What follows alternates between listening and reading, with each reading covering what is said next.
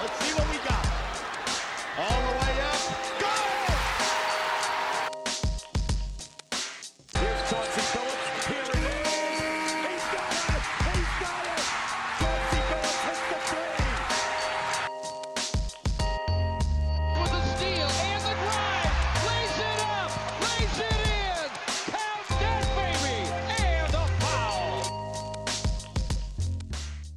Bonjour à toutes, bonjour à tous et bienvenue dans les escales des chroniques de Motor City. Habituellement, les chroniques de Motor City, c'est votre podcast dédié à l'histoire et à la culture des trois Pistons. Mais aujourd'hui, on continue notre série d'escales qui sont des histoires qui dépassent le cadre des Pistons et qui nous feront voyager dans tous les États-Unis.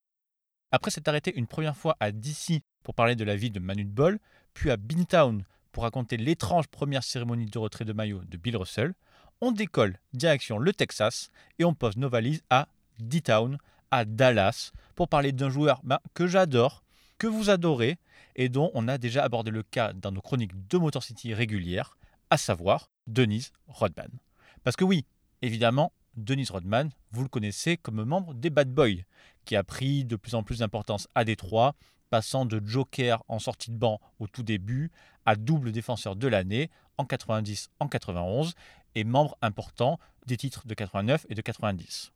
Et puis, on a la dislocation de l'équipe et les départs successifs des tauliers de la franchise, particulièrement le coach Chuck Daly, tout ça qui ont mis Dennis Rodman à bout et ont contraint Rodman et Détroit à finalement se séparer un peu sous la contrainte.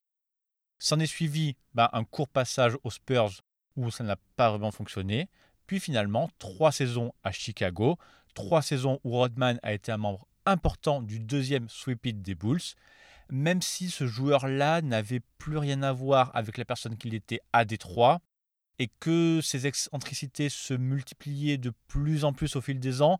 Et quand je parle d'excentricité, ben, je ne fais pas référence qu'à ses coupes de cheveux et à ses colorations. Il y a d'autres choses qui ont bien plus marqué toute la NBA.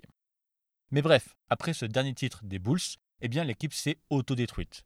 Jordan part une deuxième fois à la retraite, Pippen est échangé aux Rockets, et Denise Rodman eh se retrouve agent libre à 37 ans. Et contrairement à ce qu'on pourrait penser, et il reste encore beaucoup de gens qui le pensent, ce n'était pas la fin de l'aventure Rodman en NBA. Non, il a encore eu deux expériences après Chicago. D'abord, un passage, on va dire, express aux Lakers le temps de 23 matchs entre février et avril 1999. Puis, et on arrive là au sujet qui nous intéresse, un arrêt à Dallas presque un an plus tard, en février 2000.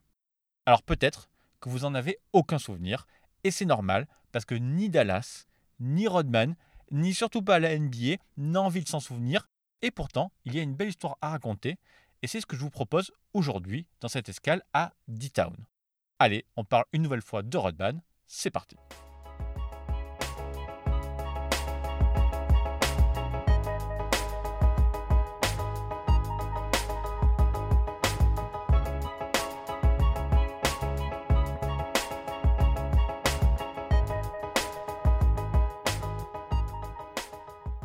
Donc j'ai cité rapidement la suite de la carrière de Rodman après les Bulls, mais il faut savoir que même avant ça, Denise avait commencé à, on va dire, vriller un peu lors de sa dernière année à Chicago.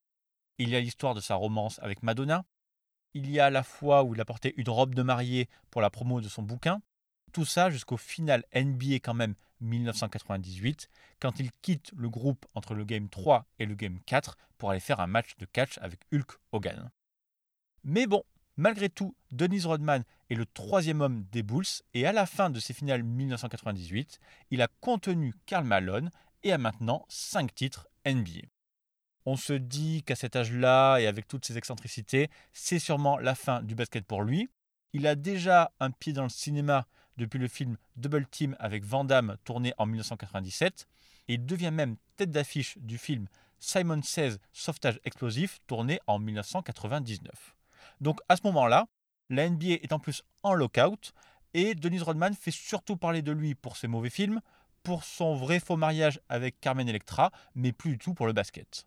Et pourtant, quand la NBA va reprendre après cet interminable lockout de l'année 1999, au tout début de l'année 1999, eh bien Jerry Buss, le propriétaire des Lakers, appelle Denise Rodman et lui propose un contrat, alors même qu'il n'a plus touché un ballon depuis plus de 6 mois et qu'il était franchement plus ou moins en pré-retraite. Rodman accepte et débarque donc à Los Angeles pour jouer les backups du Shaq et un peu miraculeusement, les choses vont se passer à merveille. Pour les 9 premiers matchs de Rodman dans le roster, Los Angeles enchaîne 9 victoires avec Dennis Rodman qui joue à chaque fois au moins 25 minutes. Et même s'il finit souvent avec 0 points, eh bien il tape quand même un match à 20 rebonds, un autre à 17 rebonds et un dernier à 16 rebonds. Du grand Rodman donc, du Rodman on va dire classique, mais les choses vont se compliquer quand Dennis décide de quitter l'équipe le temps de quelques jours pour tout simplement prendre des vacances à Las Vegas. Dennis rate donc trois matchs des Lakers et puis revient tranquillement comme une fleur. Les Lakers gagnent encore deux matchs de suite, ce qui fait quand même un 11-0 pour Dennis Rodman dans l'effectif, qui devient même titulaire dans la foulée. Mais très rapidement, Kurt Rambis, le coach des Lakers, demande à sa direction de s'en séparer à cause de multiples retards à l'entraînement, en match, ainsi que d'autres distractions de vestiaire qui sont, on va dire, globalement intolérables à l'approche des playoffs. Le 16 avril 1999, les Lakers le coupent donc après seulement 23 matchs joués, dont 11 comme titulaire, pour quand même 17 victoires. Et pour info, ces Lakers-là prendront un 4-0 de la part des Spurs au deuxième tour des playoffs quelques semaines plus tard, avec un Team Duncan stratosphérique à 29 points de moyenne à 51% au tir. Et c'est quand même finalement dommage qu'il n'y ait pas eu quelqu'un pour l'arrêter. À ce moment-là, toute la NBA pense que Dennis Rodman est fini, puisqu'en fait il est beaucoup trop instable pour le haut niveau, même s'il lui reste beaucoup de jeux, notamment son fameux jeu de rebond et son jeu de défense. Et justement, cet impact de Rodman, à la fois sportif, mais aussi médiatique, eh bien quelqu'un va y voir de l'intérêt, et ce quelqu'un c'est Mark Cuban. On est donc en 1999 et Mark Cuban vient de devenir milliardaire en vendant sa société de streaming broadcast.com au géant Yahoo pour 5,7 milliards de dollars. Et à ce moment-là, il se met en quête d'acheter la franchise des Mavericks, chose qu'il officiera en janvier 2000. Et il faut comprendre qu'à cette époque-là, les Mavs sont dans une sale situation. Autant l'équipe a bien performé durant les années 80 pour sa première décennie d'existence, avec plusieurs participations consécutives en playoff et une finale de conférence perdue au Game 7 en 1988, autant sa décennie 90 a été horrible. Neuf saisons consécutives sans playoff entre 90 et 99 et beaucoup d'échecs, notamment ce fameux trio de triple G, Jason Kidd, Jamal Mashburn et Jimmy Jackson, qui n'ont jamais réussi à jouer ensemble et qui ont finalement été que déception en quittant peu à peu chacun leur tour Dallas. Alors bien sûr, en 1998, les Mavs font un peu parler d'eux en draftant Dirk Nowitzki, mais sa saison rookie est un échec avec seulement 19 victoires pour 31 défaites dans cette fameuse saison de lockout. Et pour la saison 1999-2000, eh bien les choses se mettent en place, on va dire très doucement. L'équipe coachée par Donelson ne s'améliore que très peu, avec seulement 9 victoires lors des 30 premiers matchs jusqu'au moment du rachat de Mark Cuban. Et une fois aux manettes, eh bien Cuban va s'employer à redynamiser son équipe. Mark Cuban, il est très différent des propriétaires NBA habituels. Il est plus jeune, il est très enthousiaste, il est déjà un grand fan des Mavs, il débarque au conseil d'administration en t-shirt et non pas en costume. Bref, il n'a rien du propriétaire lambda et on va le voir par la suite. Why the Mavericks? It was the start of the 99-2000 season. Right, and where are your seats at? My seats are right by the Mavs bench. I was into it, right? And then there was nobody there. And I'm like, I can do a better job than this, right? And then it hit me, ding, ding, ding. Now I can afford this stuff, right? Right, right. You know, so my, my, I talked to my ticket rep, um, a guy named Mark, who then connected me to Mark Aguirre. And Mark Aguirre was working for Ross Perot Jr., who was the owner then, and he connected me together. And the season started like beginning of November, end of October. By January 4th, um, so only six weeks later, give or take, I owned the Mavs. Cuban veut absolument mettre très rapidement Dallas sur la carte NBA et il a une idée pour ça. Recruter Dennis Rodman, l'agent libre le plus médiatique de la NBA, quelqu'un qui ferait forcément parler des Mavs dans les journaux et qui changerait un petit peu l'image terne de la franchise de Dallas. Et puis, niveau sportif, Cuban pense qu'il peut aussi y trouver beaucoup d'intérêt, puisque son équipe a besoin de gros rebondeurs, eux qui ne sont que 22e de toute la NBA dans l'exercice. Don Nelson, qui de son côté n'est pas le plus conventionnel des coachs, décide de donner le choix à son groupe et fait du coup un vote en interne. Et globalement, le roster est, on va dire, partagé. Les résultats commencent petit à petit à venir, donc les vétérans ne veulent pas trop bouger, particulièrement Sean Bradley, connu pour être un vrai mormon, et qui voit l'arrivée de Rodman de mauvais œil, mais par contre, les jeunes sont vraiment pour l'avenue de Rodman. Nowitzki a grandi comme fan des Bulls, mais surtout, la star de l'équipe, Michael Finley, est originaire de Chicago, est un énorme fan de Dennis Rodman.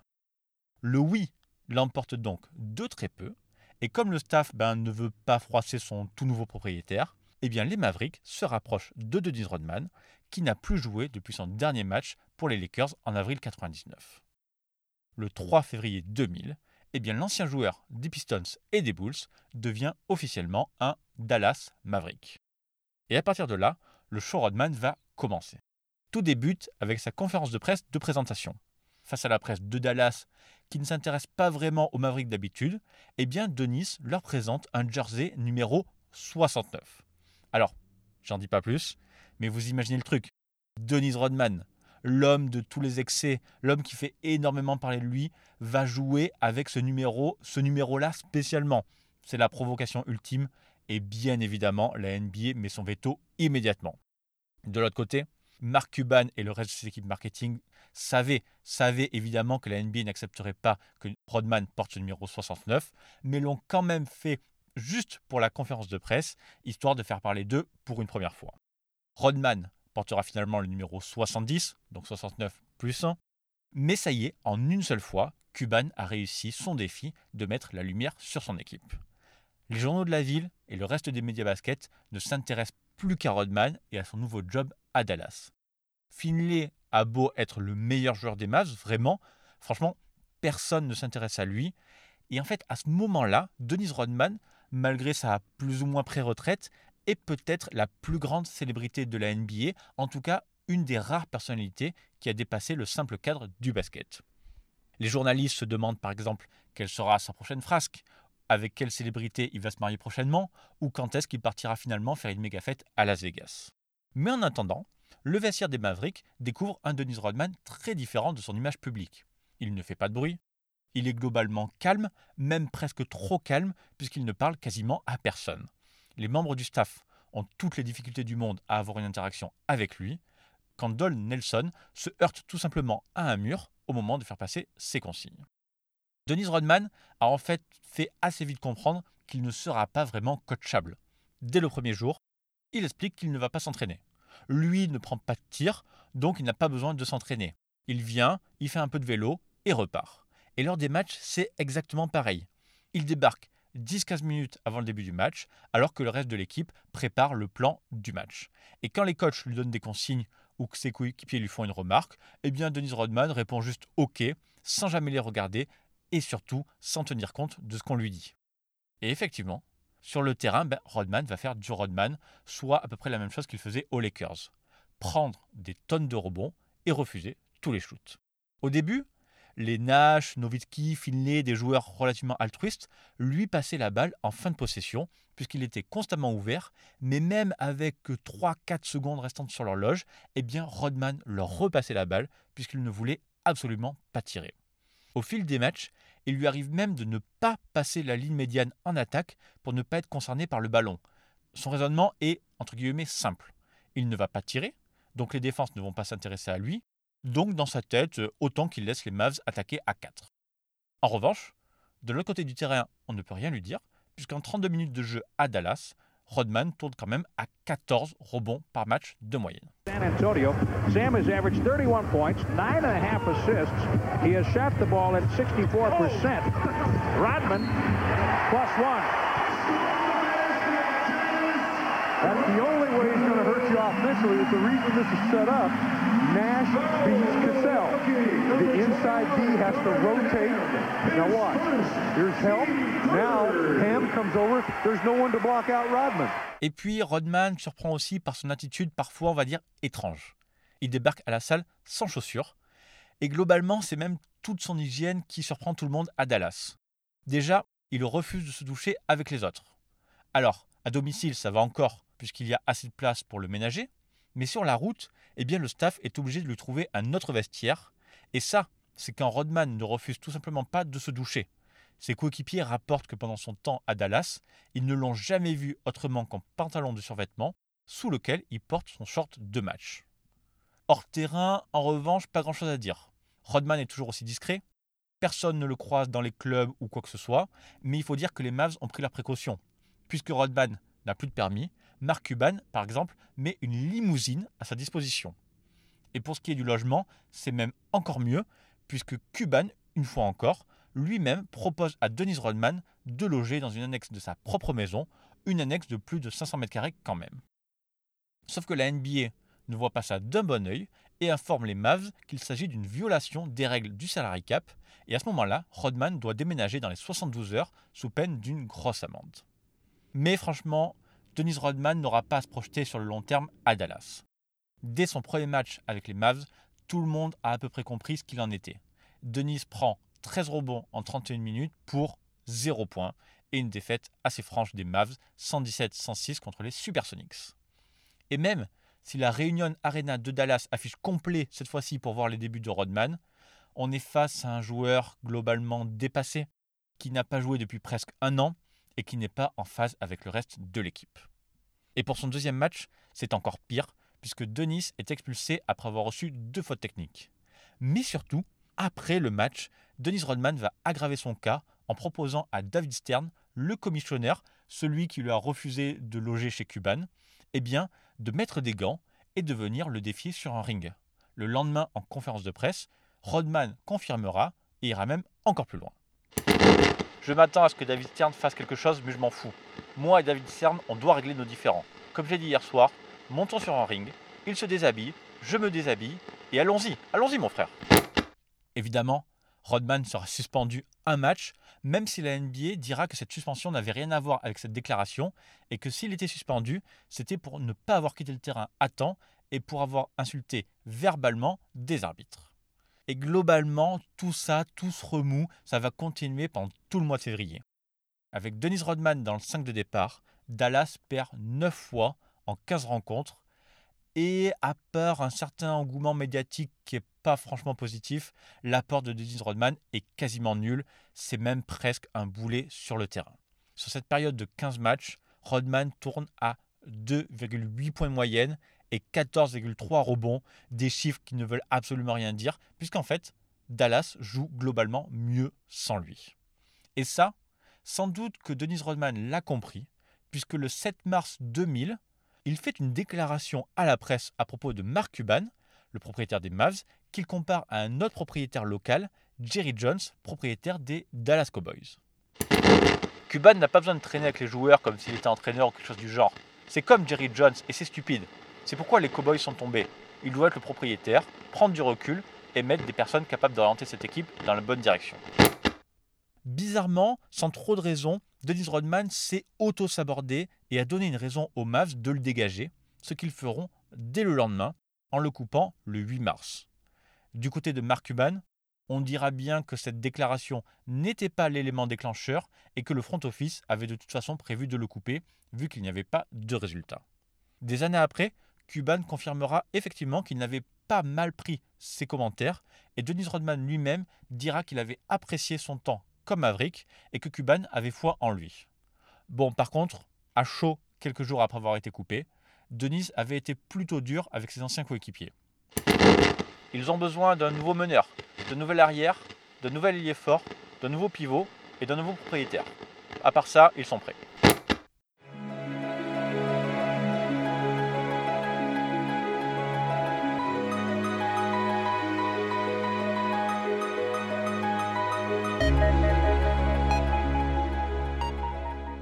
Sauf que cette fois-ci, Rodman n'a pas vraiment été visionnaire. C'est son départ qui va faire énormément de bien aux Mavs, qui vont gagner 15 de leurs 21 matchs restants sans lui et signer un 9-1 pour finir la saison, même si Dallas va rater de peu la qualification en playoff.